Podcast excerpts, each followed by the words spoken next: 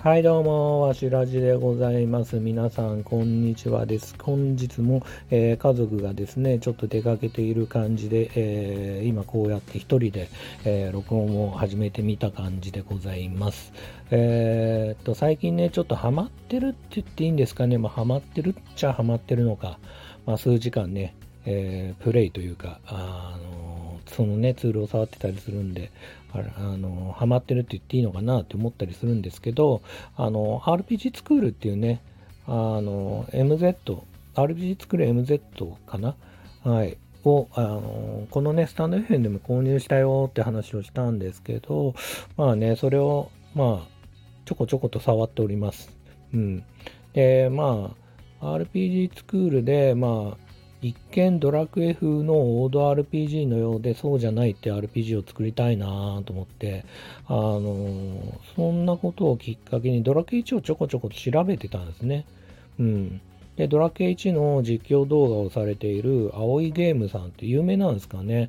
なんか、まあ、息子ももしかしたら言ってたかな。まあ、その青いゲームさんの実況動画を見てみたら、まあ、ドラクエ1の研究のためにちょっと見てみたら、それが、まあ、ドラケ1をやってる動画なんですけど、まあ、ドラケ11とかいろいろ、まあ、そっちがメインみたいですけど、ドラケ1は初めてプレイするみたいで、超初見で、えー、まあね、若者なのか、まあそういう感じで初見でやってるから、まあ、ドラケ1の実況がとにかくめちゃくちゃ面白くてびっくりしましたね、僕ね。古い人間だから、まあ別にね、差別するわけじゃないけど、やっぱ YouTuber ってちょっと下に見ちゃう文化ってあるじゃないですか、おじさんたちの。なんかこう、偏見と言いますか。あったりすると思うんですけど、まあ実際ね、娘が見てる YouTuber とか、まあ正直そんな面白くねえなと思いながら見てたりするんで、まあ横目でね、チラチラ見てたりするんで、ちょっと YouTuber をちょっと下に見てるとこあったんですけど、こうね、ドラクエ1のその実況動画をされてる青いゲームさんっていうのが、まあ、っていう方がめちゃくちゃ面白くて、ちょっとね、まあすごいなと思いました。もう本当ラジオ、あのラジオやってる方なのかなと思うぐらい、まあ、プロなのかなと思うぐらい、すごいおしゃべりが上手だし、正直僕もまあその3つぐらいしかまだ動画見てないんですけど、クスクス笑っちゃったり、えー、しましたね。まあドラケ1が、まあドラケ1がね、今の、うん、若者というか、まあ最近の RPG に慣れてる人から見たら、超、こう、不親切というか、まあ何の説明もないとか、エンカウントが異常に高いとか、何してどこ行ったらいいのかわからないとか、まあなんかね、それでも今のリメイク版ってかなり遊びやすくなってるなってドラケ1のファミコンの一番最初に比べたらね、かなり遊びやすくなってるなというふうに思うんですけど、それでもね、あの、かなりの理不尽さ、その、成分のためには、毎回その王様に会わないといけないとか、その、なんか、そんな感じとか、まあ本当にそういうのとかで、こう、ゲラゲラゲラゲラ笑っちゃうというか、そもそもそのパーティーが一人ってことにぼっちって呼んでましたけど、そのぼっちっていう、あの、ことに対してびっくりしてましたね。まあね、あまあ4人、5人、まあ当たり前、まあ従来のね、最近のこう RPG だったら当たり前というか、もっとね、仲間が入れ替わったりとか、パーティーはじゃあどれで組もうかななんてあったりする中で、あのね、そもそも一人でしか冒険できないっていう、そのことに対しての衝撃を受けてたみたいで、いつ仲間が増えるのかなって途中までプレイしてたみたいなんで、それでまずね、で、ただそれを見てる方が、まあ、これ、このゲームは一人なんですよっていうのを教えたみたいで、まあ、え、これぼっちなの？っていうのがね、すごいびっくりしてましたね。うん。なんかそういうののこうギャップというか、まあ昔だったらもっと親切で、もうそもそも話すたびに、右、あの上の人なのか下の人なのか、左の人なのか、誰と喋るのかっていちいち、こう、定ボタンを、まあなんだろう、選択しないといけなかったりとか、あの、そもそもね、自分のキャラクターがどこ向いてるのか分かんないような感じだったんで、そういう感じとか、まあね、皆さんご存知なのか、あれですけど、復活の呪文なんてあって、ね、途中で安易にやめられるようなものではなかったし、あの、復活の呪文なんでね、正直パあのドラケイ2なんでめちゃくちゃ長いし、間違った一巻のあれだし、一巻ではないか、一個手前に戻ればいいのか。なんでね、相当こうみんなね、当時の子供たちは苦労して遊んでたっていうのを思い出しましたし、まあ、今みたいにね、ネットでホイホイホイホイこう攻略をね、今だったら僕も正直、あのマザー2をちょっと前に、えー、DS、3DS で、購入して、スイッチで遊べるのに、無料で遊べるのにわざわざ 3DS で購入して、うん、本当に1 2, 2年ぐらい前かな、遊んだ時も、あのー、攻略ね、ネットで攻略やっぱり見たし、あのー、マップ見たりとかね、あの洞窟のまあ、漢字見たりとか、この敵はこれに効かないとか、こういう攻撃しない敵。特にね、マザー2は相当、なんだろうな、知らないとよくわからない、その物理攻撃が効かないとか、あの魔法攻撃しか効かないとか、まあそういう敵がいたりとか、結構意地悪だなと思って、まあそんなこともあって、多分ネットがなかったらクリアできなかったと思うんですよね。はい。なんで、そんなこともありながら、当時のね、まあドラケ1とか2とか遊んでた子供たちはね、まあ今みたいにネットで調べる文化というか、まあ、そもそもそんだけの、うん、情報がなかった中で、まあ、あえて言うなら攻略本を購入するとか、あのね、購入するのが当たり前の時代でしたからね、うん、まあそんな感じでね、遊んでたことをね、ふと思い出したあ感じではあるし、まあそうやって、この時代にね、調べないで、えっ、ー、と、本当に初見で遊んでる、その青いゲームさんという方の実況の、この、え、そうなの？みたいな。感じの面白さは結構びっくりして僕も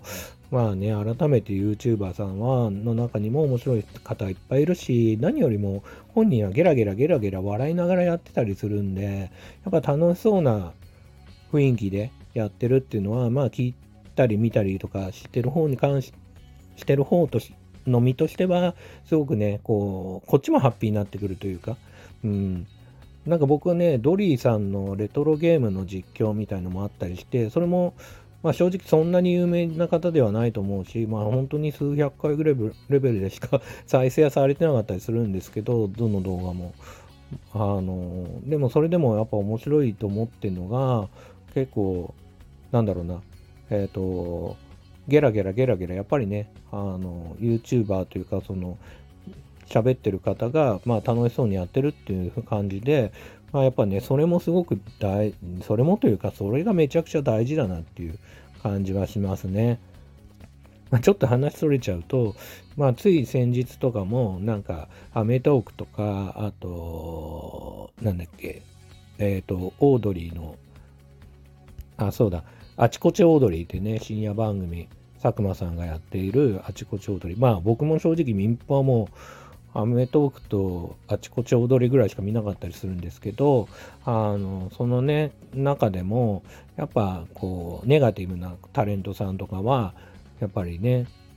楽しそうにいかにこうやってる人の方が、まあ、テレビ向けというか、結局楽しそうな人が一番勝ちだよねみたいなこと言ってて、まあ、まさにその通りだなっていうふうに最近ね、すごく、まあ、改めて思うんで、まあ、僕自身もね、こう明るくやることで周りに影響を与えたりとか、あの、まあもちろん仕事中もそうだろうし、えー、っと、こうやってね、あの、喋りしてるのも正直僕楽しいんですよ。これテンション低めに喋ってますけど、さっきちょっとちょっと前まで寝てたんで、あの、テンション低めかもしれないですけど、あのね、基本的には楽しくね、喋ってて、まあ喋ったことによって、こっちもこう、ストレス発散になるし、まあ心の健康のためにもなるし、まあ、聞いてる方もね、楽しい気持ちになってくれたらすごく嬉しいなと思うし、まあね、今回については、こう、ドラケ1のね、実況動画を見て結構衝撃を受けたなっていう、衝撃っていうか、まあ YouTuber さん面白いなと思って、まあね、上手な人本当はたくさんいるんでね、まあ本当に難しい時代というか、まあ、すごい不思議な時代になりましたよね。うん。どういうまとめな、どういうまとめなんですかね。はい。というわけで今日はですね、ドラクエ1を実況している青いゲームさんの、えー、実況動画がね、めちゃくちゃ面白かったですよっていう話、あ、そうだ、RPG モードを、そういえば今日ちょっと触ってみていて、なんかね、その、RPG 作れるんですけど、正直ね、もうドアを鍵で開けて閉める、まあ、開けるだけのこの動作を作るだけでもめちゃくちゃ時間かかって、まあ、それだけでもね、多分1時間ぐらいかかっちゃったかな。でもう仕事かよって感じがしちゃって、自分でもちょっと嫌になっちゃったし、うん、疲れたな感じって感じはありましたね。うん、なんかね、そうね、こう、まあ結局ね、まあネットで調べて、まあそういうのをね、あの、書いてくれ、書いてくれてるっていうかな、そういうのを記事にまとめてくれてる方とかもいらっしゃるんで、そういうのをね、参考に、えっ、ー、と、やったりはするんですけど、なかなかね、やっぱり自分はこういうアクションを作りたいのになんか難しいなとか、RPG 作ってて、そのまあね、宝箱を一つ開けるにしても、こっちを開けたらこういう感じで、次、開けたらま空っぽにしないといけないとか、まあ、いろいろめんどくせえな、めんどくさいけど楽しいっていうか、まあ仕事じゃねえんだからっていうところもね、多々あったりするんで、まあね、こう、本当のまともな RPG 作ろうと思ったら何時間かかるんだって感じはするんですけど、はい、というわけで、えー、ちょっとね、壮大な RPG 作ろうとしすぎてるかな、ちょっとね、あの、もうちょっとスモールダウンしないとダメだなと思ってる今日この頃でございます。はい。というわけで、今日も RPG RPG スクールとか RPG の話をさせて、えー、もらいました。それではまた、バイバイ。